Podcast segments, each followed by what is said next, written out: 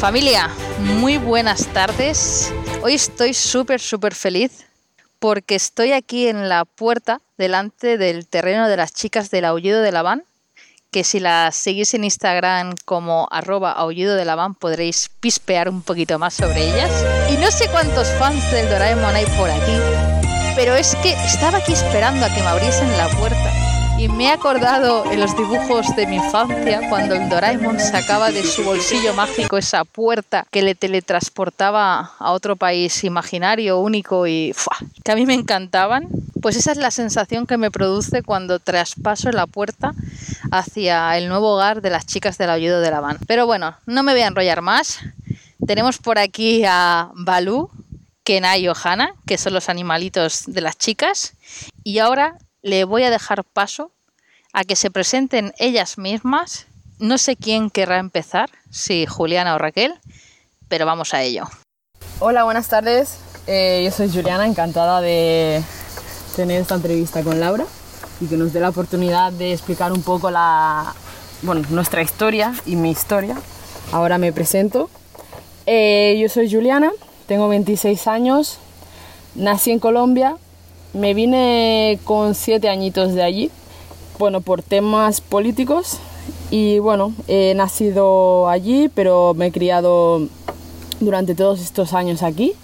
Y durante, bueno, eh, por temas personales me he acabado dedicando al tema social, que me gusta muchísimo. Y yo creo que es algo que me ha llevado bastante al punto en el que me encuentro ahora mismo porque el aullido de la van no es solamente una transformación de, de una furgoneta, creo que va mucho más allá.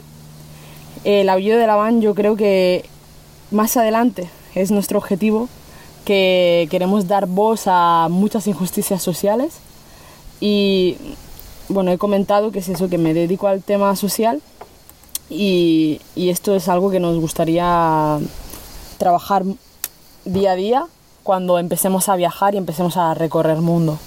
Luego os iré contando un poco más sobre por qué hemos decidido cambiar este tipo de vida y cómo nos surgió. Y ya está. Y luego seguiré contando un poquito más. Hola, buenas. Soy Raquel. Em, soy la otra mitad del aullido de la van. Pues bueno, yo llegué aquí, bueno, tengo 26 años también, eh, nos llevamos un día, eh, como curiosidad, eh, somos del mismo año. También me dedico a las personas, pero en este caso a, los recursos humanos, desde dentro de las organizaciones, que es una parte de nuestra vida, el trabajo. Y entonces me dedico a hacer un poco más fácil eh, la vida de las personas dentro del trabajo. Llegué a este proyecto eh, cuando conocí a Juliana. Me sugirió que había, bueno, que había gente que viajaba por el mundo en una furgo. Yo en ese momento me iba a ir a Estados Unidos a, a viajar, iba a estar un par de años por allí pero fue cuando la conocí y decidí quedarme con ella con el objetivo de en un futuro viajar las dos juntas. Y ahí pasó un tiempo que, bueno, ahora, ahora seguidamente os explicaremos más. Pero, pero, pero, qué bonito.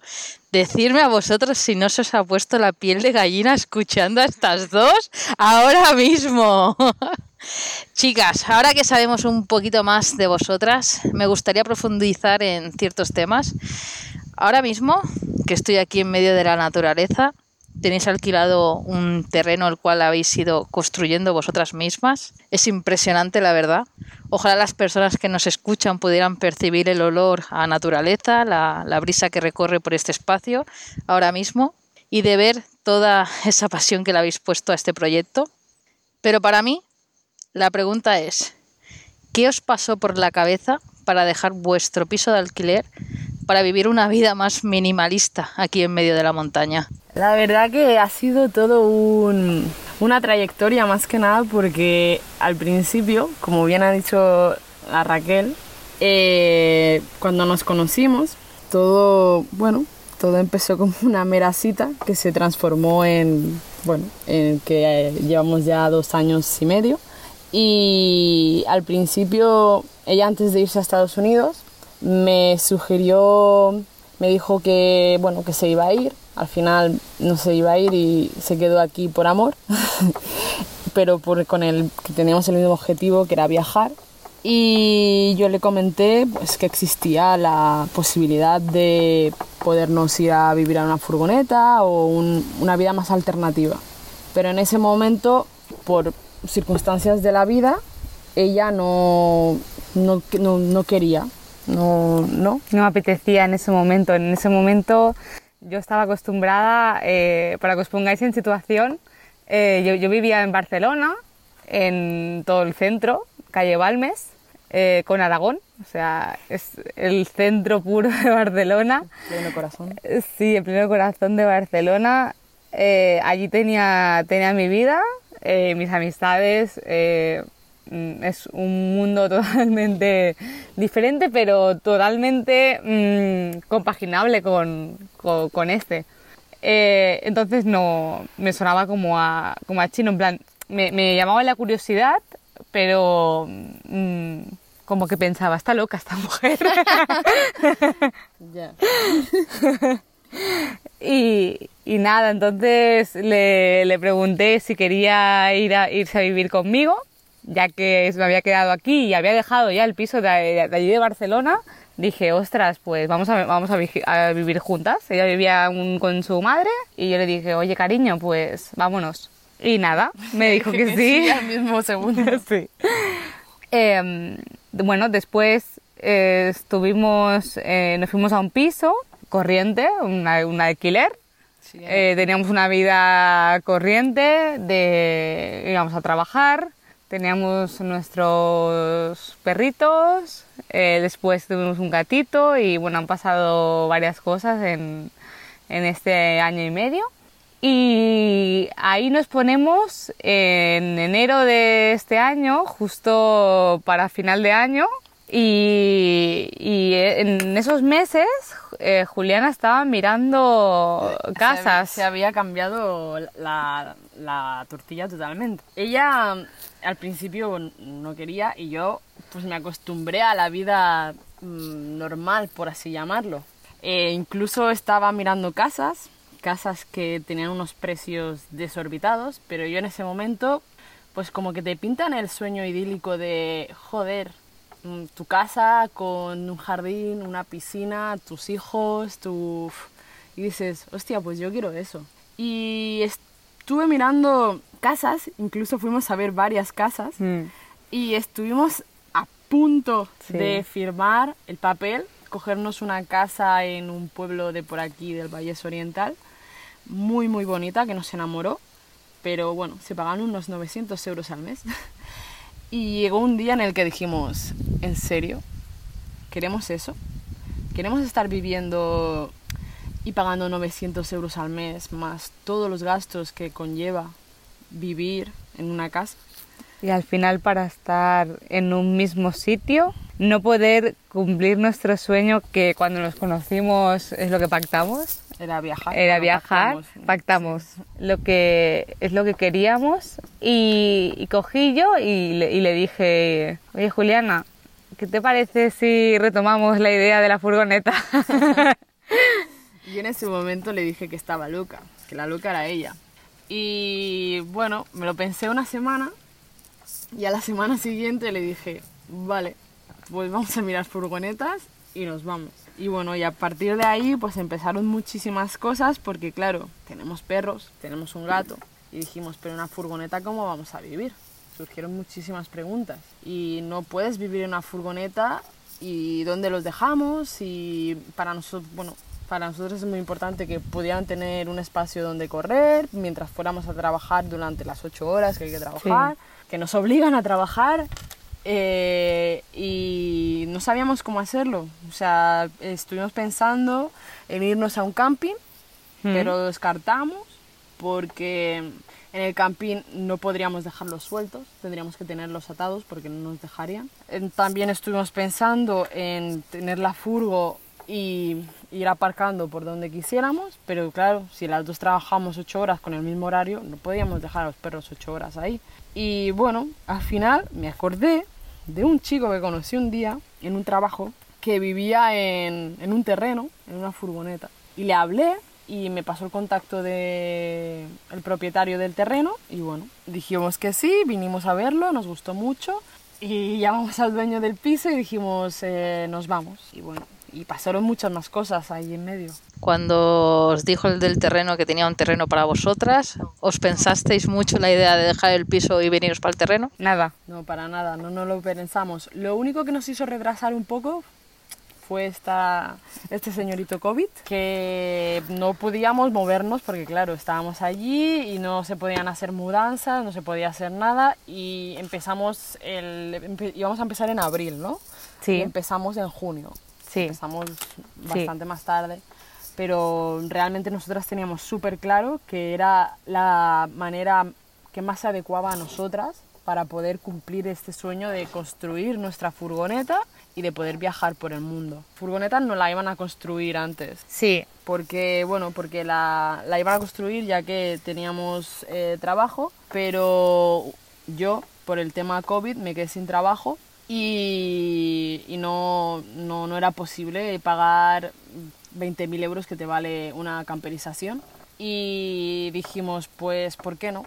Hay mucha gente que se la construye ellos y no tienen Sí. ni idea, pues vamos a la aventura, vamos a ver qué, qué sale de, de esto. Mm. Y decidimos decirle al camperizador que ya la tenían allí en el taller y todo, que, no podíamos seguir y que la camperizaríamos nosotros. Pero es que además, chicos, además eh, es increíble porque aquí si estuvierais y pudierais ver con mis ojos todo lo que han construido, se han hecho una tarima con unas tiendas de campaña, tienen ahí su habitación, su sofá, su bueno, las cosillas para los animales, luego tienen su mm, cobertizo, ¿no? Para las para los trastos, para las cosas, para ir guardando ahí que las cosas estén más seguras. Luego tienen su, su baño ecológico, luego tienen su ducha, bueno, bueno, de verdad, es que bueno, y ya no, no os hablo de que mi pareja, mientras nosotros estamos aquí grabando, se está pegando un baño a nuestra salud y a la salud de todos. De hecho, nos está así señalando con, lo- con lo- con las manos en alto. Pero de verdad, o sea, si queréis que grabe un día un vídeo para poder ver lo que tienen las chicas aquí, decírmelo en los comentarios, dejármelo, porque vale la pena, vale la pena ver cómo se puede vivir de otras maneras. Y diciendo todo esto, chicas, mi pregunta es, ¿teníais idea de construir todo lo que habéis construido? Gran pregunta. Mira, Para nada. mm, lo máximo que habíamos hecho Sí. Los muebles del era Ikea. construir muebles del Ikea y ya está. O sea, nunca, nunca, nunca, nunca, nunca habíamos tocado una herramienta. No sabíamos ni que era una broca anteriormente, o sea que... Las brocas se utilizaban para colgar cuadros en el piso, para poner la tele, eh, bueno, para colgar la tele en la pared, pero no sabía que también se utilizaban para hacer muebles.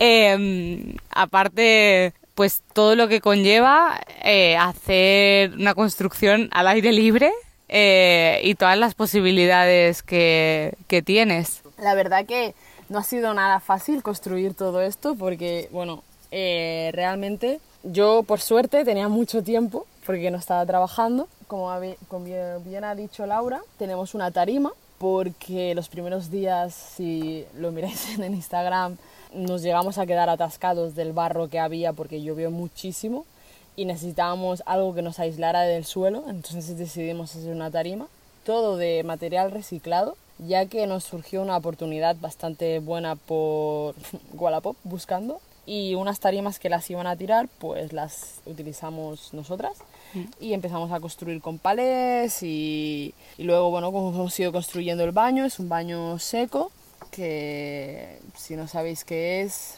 eh, por el Instagram más o menos lo explicamos. Y luego una ducha en medio de, de aquí, de, de la montaña. Y bueno, poco a poco nos fuimos construyendo nuestras costis- cositas, el cobertizo para guardar las herramientas y todo para la furgoneta. Y bueno, tenemos todo lo necesario para vivir y la verdad que se vive genial. Yo no he hecho para nada de menos el, el estar en un piso, todo lo contrario. Nada. Yo en el piso sentía que me consumía, que no, que no estaba viviendo, que no, No, no me gustaba. No, al final vives una rutina que es siempre lo mismo, cada semana lo mismo para, para tener luego tres semanas o dos semanas de, de vacaciones al año y, y no tener eh, la oportunidad de, de hacer nada más y bueno, al final vivir la vida que nos, que nos han enseñado desde pequeños, que es eh, estudia, Muy con la filosofía de romper la línea, ¿no? sí, muy total, es así. Que hay otras alternativas para vivir y que no solamente es hipotecarte hasta los 80 años Sí, para poder tener algo tuyo sí.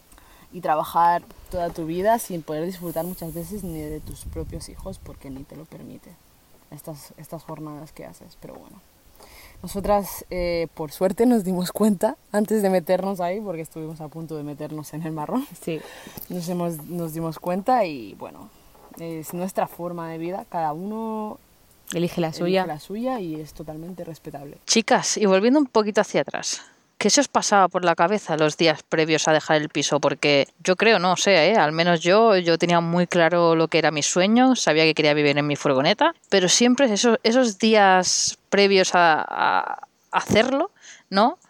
Eh, te pasan, no sé, a mí, al, al menos en mi caso, ¿no? Me, me pasaban pensamientos súper positivos, tenía unas ganas y una ilusión tremenda, pero por pequeños momentos decía, hostia, lo estaré haciendo bien, ¿no? Yo creo que también es un poco la, la afluencia, ¿no? De, de nuestro entorno, ¿no? Lo estoy haciendo bien, me estoy volviendo loca. Eh, me gustaría saber cómo lo vivisteis vosotras en vuestras cartas. Cada una lo vivió a su manera porque la verdad que somos, somos muy parecidas pero muy diferentes a la vez. Sí. Eh, por lo menos yo, yo lo viví con mucha ilusión, tenía muchas ganas. Tenía, me, me encanta la montaña, siempre me ha gustado muchísimo la montaña. Y tenía muchas ganas de que mis perretes tuvieran todo el espacio posible y bueno, tenía muchas ganas de dejar el piso porque ya te digo que yo sentía que me consumía, que no avanzaba, que, que, no sé, no, no me sentía nada bien en el piso. Y, y la verdad que con muchas, muchas, muchas ganas. Luego los días, los primeros días después de estar en el terreno, eh, fueron un poco duros, pero porque mm, llovió mucho. Estuvo lloviendo durante dos semanas. Las primeras dos semanas que estuvimos aquí llovió muchísimo. Y los coches se quedaban atascados, las pisabas el suelo y se te quedaba un montón de barro. Eh, por suerte ya lo hemos solucionado porque nos han puesto otro tipo de suelo y bueno, ya, ya no hay ese problema. Pero en ese momento sí que es verdad que... ¿Qué era, dices? Era un poco im- im- impotencia, en plan, hostia, tío, o sea, si ahora qué, ¿sabes? ¿Qué, qué hemos hecho? Y yo, personalmente, intentaba no, no decir que me estaba agobiando. Yo intentaba callármelo y no, que no pasa nada, porque ella estaba muy agobiada. Sí, yo sí, yo sí que me lo tomé. A mí la, la lluvia me agobió bastante. O sea, estaba muy contenta de haber dado este paso y estaba muy segura, pero coincidió eso, lo que dice Juliana, dos, dos semanas en junio de, de lluvias que con piedra incluso. Con granizo. Eh, entonces pensé, ostras, ¿esto va a ser así? O sea, voy a tener que vivir entre barro con lo guarro que es y, y- y pen- y pensando, ¿lo habré hecho bien? Pero, pero sí, ahora lo veo con, con perspectiva y, y sé que lo hemos hecho bien. Estamos, estamos muy felices de, de estar aquí. Además, estamos aprendiendo mucho la una de la otra y, y, y de nosotras mismas. Esto es una terapia, ¿eh? La verdad que mi siguiente pregunta era que, bueno, ahora que lleváis aquí dos meses, ¿no? Todos esos miedos que tuvisteis, ¿cómo los veis ahora? con mucha perspectiva. Al final, eh, los miedos solo surgen para avisarte puede ser real. O sea, que hay veces que es real, pero puede que no. Yo creo que los miedos, perdona que te interrumpa, surgen para decirte que ese es el camino correcto. Si tienes miedo, tienes que tirar para allí, siempre. También, siguiendo por ahí, sales de tu zona de confort. Cuando sales sales de tu zona de confort, aparecen los miedos. El miedo a lo desconocido da mucho miedo, la verdad. Y yo creo que en ese momento el, una vida tan diferente era como, hostia, estamos seguras. Eh, incluso, por ejemplo, por la noche, cuando las primeras semanas ni siquiera teníamos luz. Yo que iba de muy valiente, pues la verdad que el tema de la oscuridad mmm, no lo llevaba muy bien yo los primeros días, porque no, no teníamos luz. O sea, teníamos electricidad, pero no habíamos instalado ninguna luz solar que ahora tenemos fuera y tal. Y, y no, me, no me hacía mucha gracia. Pero ahora ya, ya me he acostumbrado, incluso me encanta, hay una cosa que me encanta de la noche, es las estrellas se ven aquí, es increíble. Una pasada. Y, y, la, y la luna, hay muchas veces que decimos, es que si, si, nos está iluminando más la luna que las luces. sí. Es que es, es, una pasada. Y mira que a solo estamos a media hora de Barcelona, no sí. estamos a más. Sí, Pero el bosque nos da una tranquilidad y un alejarse de, de, todo que es que no te lo puede dar nada, o sea, eso es un regalo. Es lo que os decía al principio, que es llegar aquí, es como traspasar una puerta, en serio, es estar en otro mundo, de verdad. Bueno, ahora voy a romper este clímax, ¿no? Que nos hemos hecho aquí porque ha sido todo muy emotivo. Y os voy a preguntar que dónde os ducháis y dónde cagáis, ¿no? Aunque, aunque bueno, ya habéis dicho algo así, ¿no? Pero seguro, seguro, seguro que es la típica pregunta que todos os hacen. ¿Qué es un poti? Porque para la gente que no lo sabe, ¿qué es un poti? Poti es un baño portátil que va en la furgoneta, que va con unos químicos, uno rosa y uno azul, creo y pues exactamente no bueno lo que hace es que se deshaga la caca y que no vuela dentro de la furgoneta pero esos químicos obviamente eh, los tienes que ir a tirar a un sitio habilitado. Eh, que obviamente viviendo aquí pues no vas a estar cada tres días yendo a un sitio habilitado a tirar eso entonces eh, estuvimos leyendo mucho y encontramos el baño seco que, y construimos un baño seco que lo tenemos aquí en medio de la nada. Tenemos unas vistas para hacer pipi y caca que no las cambio por nada. Y, y, la ducha es lo mejor, luego os lo explico. Que bueno, pues realmente consiste en, se separa el pipi y la caca, la caca eh, la mezclas con arena o con serrín y eso pues se va, se va, va haciendo un proceso de, de compost durante seis meses y eso al final pues acaba siendo abono, que el abono es bueno y no contamina y no pasa absolutamente nada. Mm. Y luego está la parte del pipi, que pues como está separado pues no hay esa mezcla que hace oler mal. Va a un depósito que tenemos ahí y bueno, se mezcla con era un litro de pipi por dos de agua y se mezcla con un poco de vinagre y el vinagre no es para nada contaminante y ya está. O sea, todo esto nos sirve para incluso para regar las plantas, para bueno, es, es, bueno para la naturaleza, entonces vimos que esa era la mejor opción. Es, es en serio, es increíble, ¿eh? Y seguramente si te está escuchando a alguien que no ha salido de la civilización, estará alucinando ahora mismo. Además, eh, por lo que veo, no sé si los, los estaréis escuchando, pero Balú y Kenai están súper contentos jugando juntos. se lo pasan.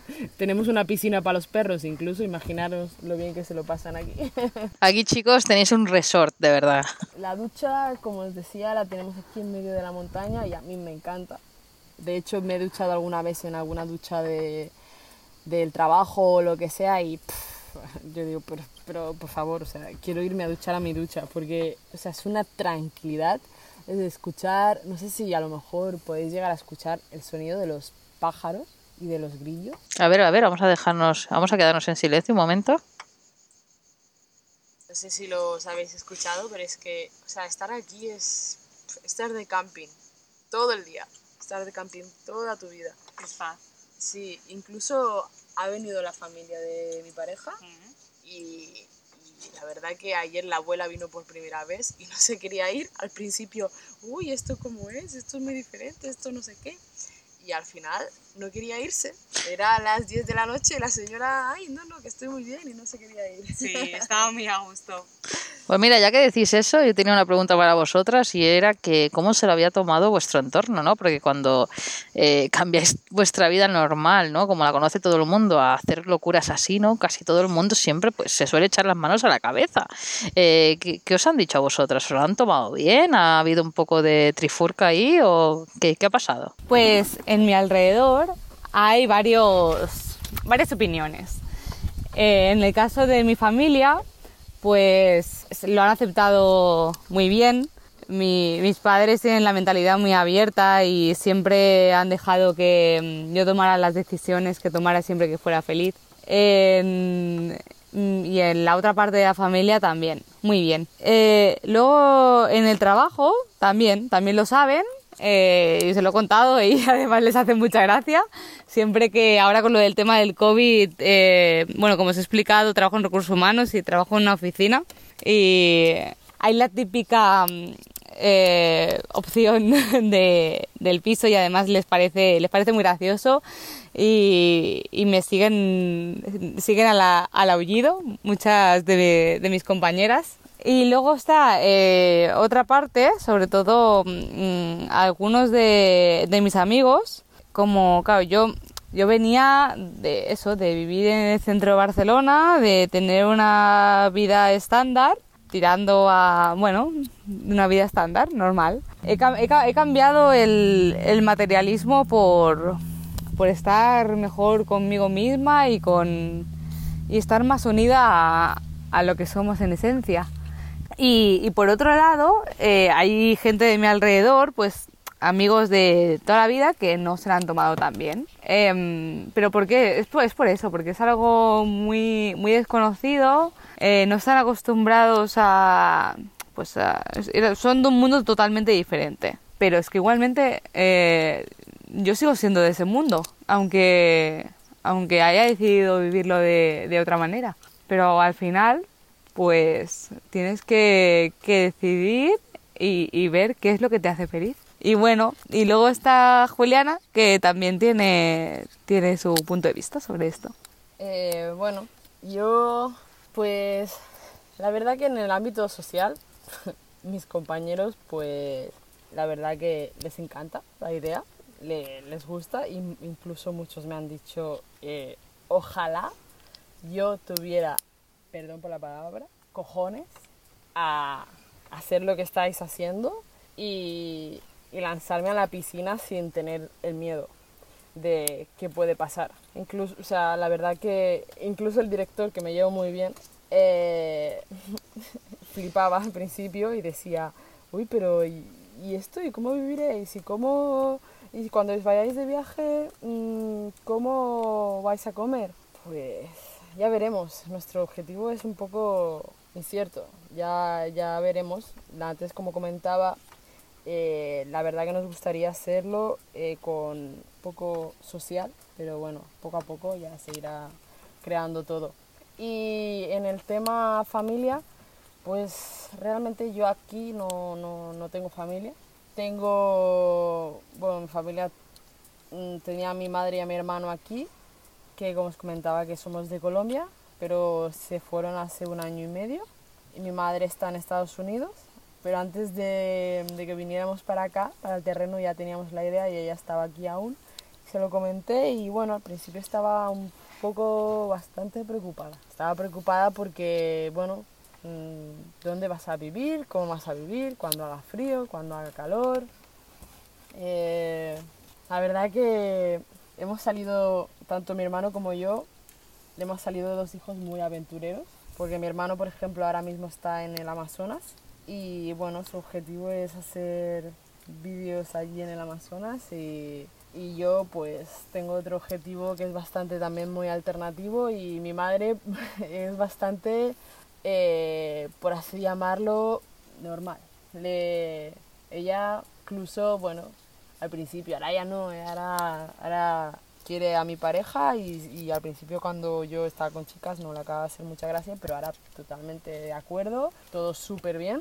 Mi madre es una gran persona y pero sí que es verdad que es un choque bastante fuerte con, con lo normal, el, el hecho de, de, no coger una casa, con una mujer, con animales, o sea, una vida muy diferente a lo que ella tenía pensado desde niña. Y al principio pues chocó un poco, pero, pero lo lleva bien, le, le hace ilusión.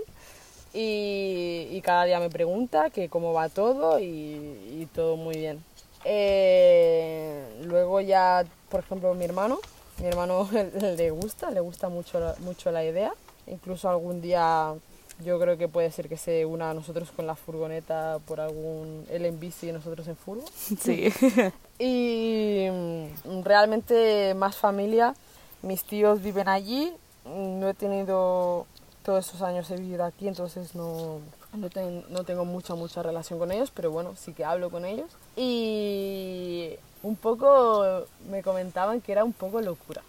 Era un poco locura, que bueno, que la aceptan, pero que, ostras, vivir así es, es muy diferente. Y amigos, pues mi mejor amigo al principio también dijo, pero ostras, y sin la furgo montada, mm, ¿cómo lo vais a hacer? Eh, cuando llegue el frío será un poco, un poco complicado. Eh, bueno, la gente yo creo que ve muchos obstáculos, pero sí, eh, los obstáculos existen, pero a mí los obstáculos no me van a frenar. No me han frenado nunca ni me van a frenar nunca. Y y bueno, aunque la gente me dijera que, que, iba a ser muy difícil, yo seguí adelante, seguimos adelante. Mm. Y a veces las, las dos mm, decimos, eh, las dos queremos esto y hemos de luchar por esto y, y, vamos, en momentos de agobio, no os voy a engañar, en momentos de agobio no tenemos ni idea cómo camperizar, ni idea de cómo nada. Y bueno, te equivocas, vuelves a equivocarte y aprendes. Pero esa, la vida es aprender y aprender. Y nos encanta estar haciendo esto porque nos está haciendo crecer mucho, mucho, mucho, mucho como persona y, y, como, y como pareja. Yo la verdad es que ahora os veo, bueno, desde que he llegado os veo súper motivada con, con el aullido de la van, o sea, con la furgoneta. Ahora ya habéis acabado el terreno, estáis construyendo la furgoneta y cuando la tengáis os iréis de viaje, ¿no? Pero me gustaría que antes de nada para los que no os conocen, nos explicarais qué significa el aullido de la van. El otro día lo publicasteis en Instagram y me pareció una historia de estas que os va a hacer llorar, así que ir cogiendo los pañuelos, por favor, porque os va a hacer llorar la historia. Ay. Ya estoy llorando casi. sí. Bueno, el aullido de la van fue a raíz de, de nuestro perro que murió, que se llama, bueno, se llamaba Mon, que significa mundo en castellano.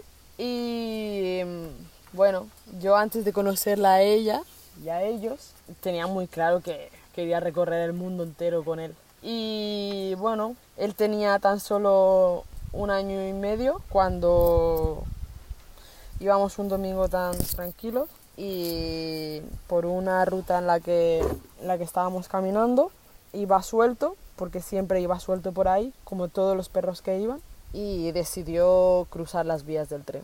Cruzó las vías del tren, yo intenté llegar, no llegué, no pude alcanzar al puto tren. Y bueno, él se quedó ahí.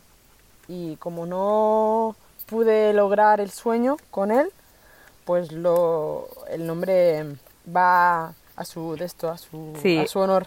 Y mm, el aullido de la van es porque él era un lobo totalmente negro y bueno, tenemos pendiente hacer el logo, que saldrá él en el logo. Y, y de ahí viene este proyecto.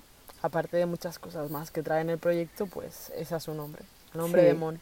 Además, a, Mon le encantaban los niños, o sea, amaba a los niños y, y también queremos ayudar a, a, muchos niños que, que están en países mmm, muy, más, muy complicados que, no tienen una, una, vida fácil y queremos, eh, queremos dar voz a, a esos niños eh, cogiendo toda la energía positiva que tenía, que tenía Mon con ellos y intentar dar nuestro, nuestro granito de arena. Sí, porque os he comentado que yo trabajo en el ámbito social, pero no os he comentado que, eh, bueno, trabajo en un centro de menores y la verdad que las vidas de estos niños son increíbles.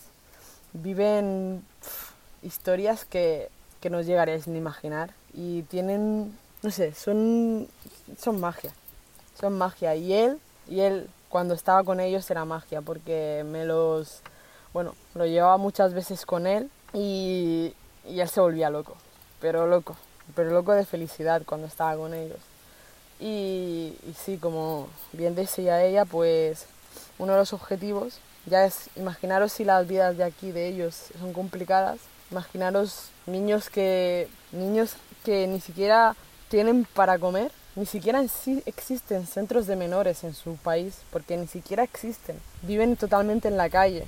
No saben, que, no saben si mañana van a estar vivos. Eh, en este mundo hay muchas injusticias sociales y una de ellas pues es el bueno la explotación infantil y mil millones de causas ah, que abusos. abusos que viven que viven ellos. Y bueno eso. Y muchas más cosas que ya os iremos explicando.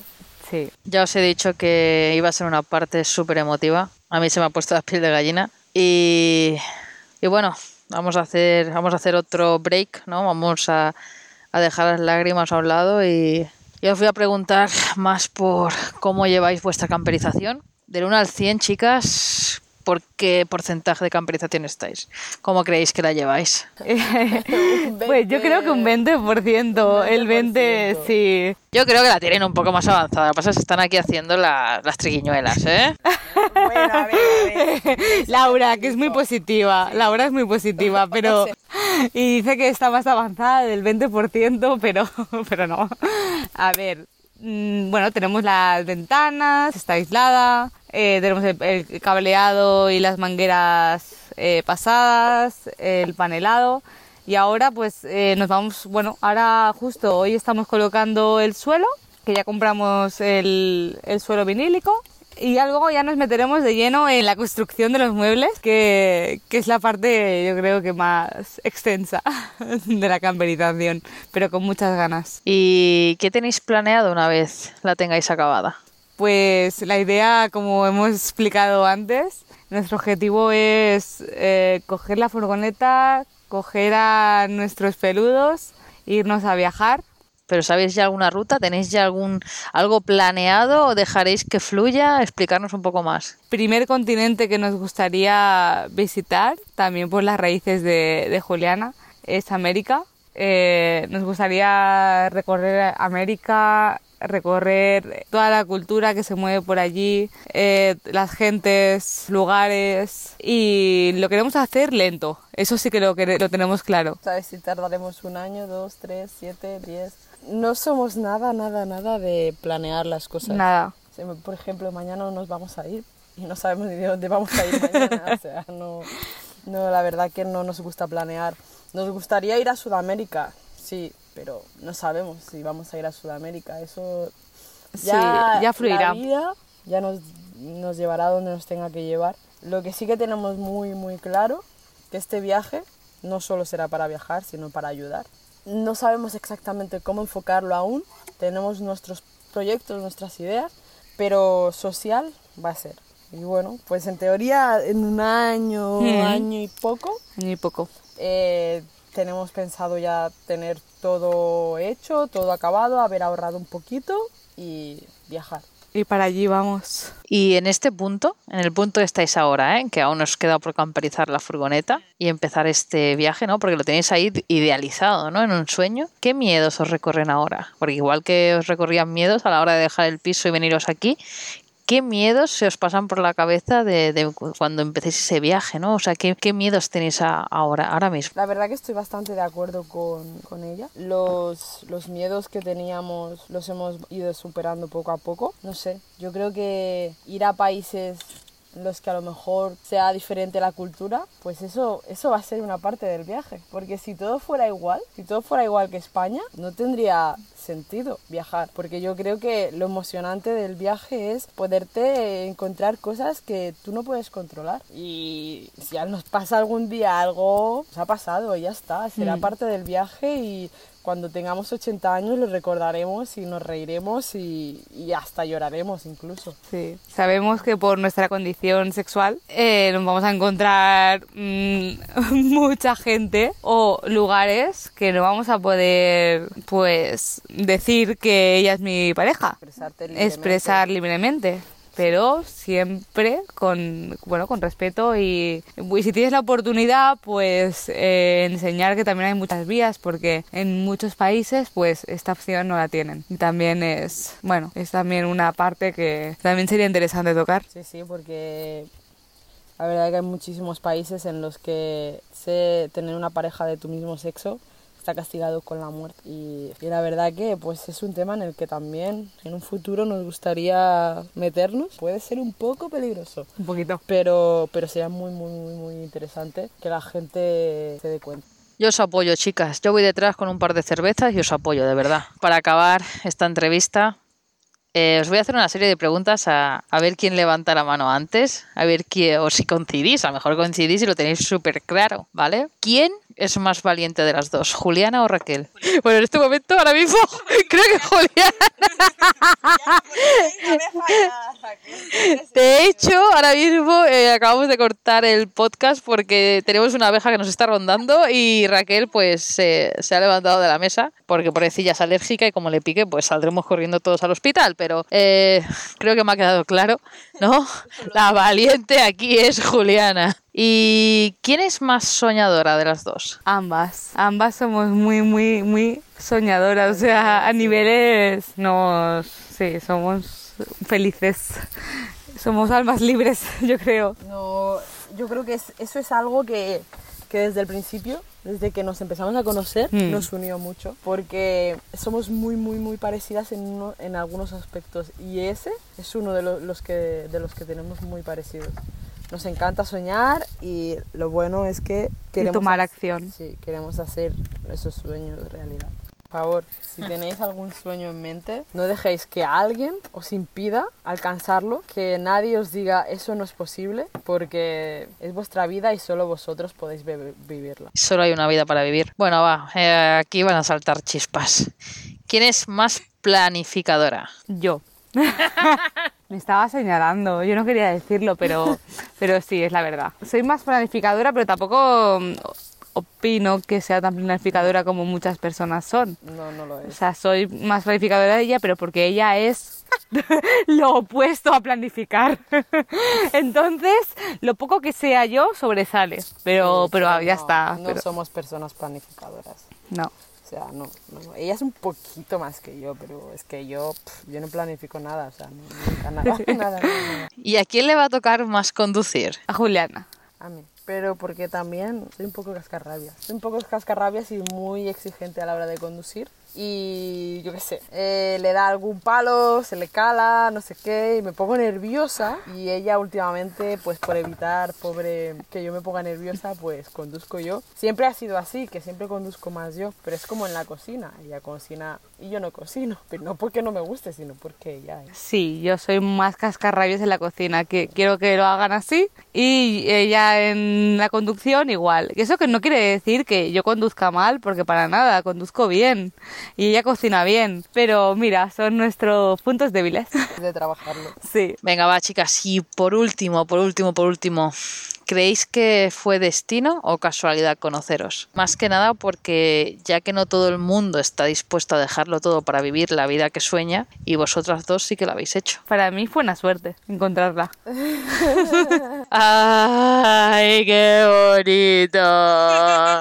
No, es verdad, o sea, al final es una casualidad, porque es una casualidad toparte con alguien, que tener esa suerte de, pues, de encontrar a esa persona que quiere hacer lo mismo que tú. Y en el destino no creo. En el, el destino creo que la suerte hay que buscártela. Si te quedas en tu casa parado, sentado en el sofá, seguro que no te va a pasar nada bueno. Ni nada malo, ¿eh? Nada. No te va a pasar nada. No vas a vivir. No, para eso tienes que moverte. Tanto para que te pasen cosas. Eso es lo importante, que te pasen cosas para tener cosas que contar y que, que, recordar cuando seas mayor. Porque tú imagínate, estás en el sofá toda tu vida, ¿qué vas a recordar? ¿Estar en el sofá viendo series?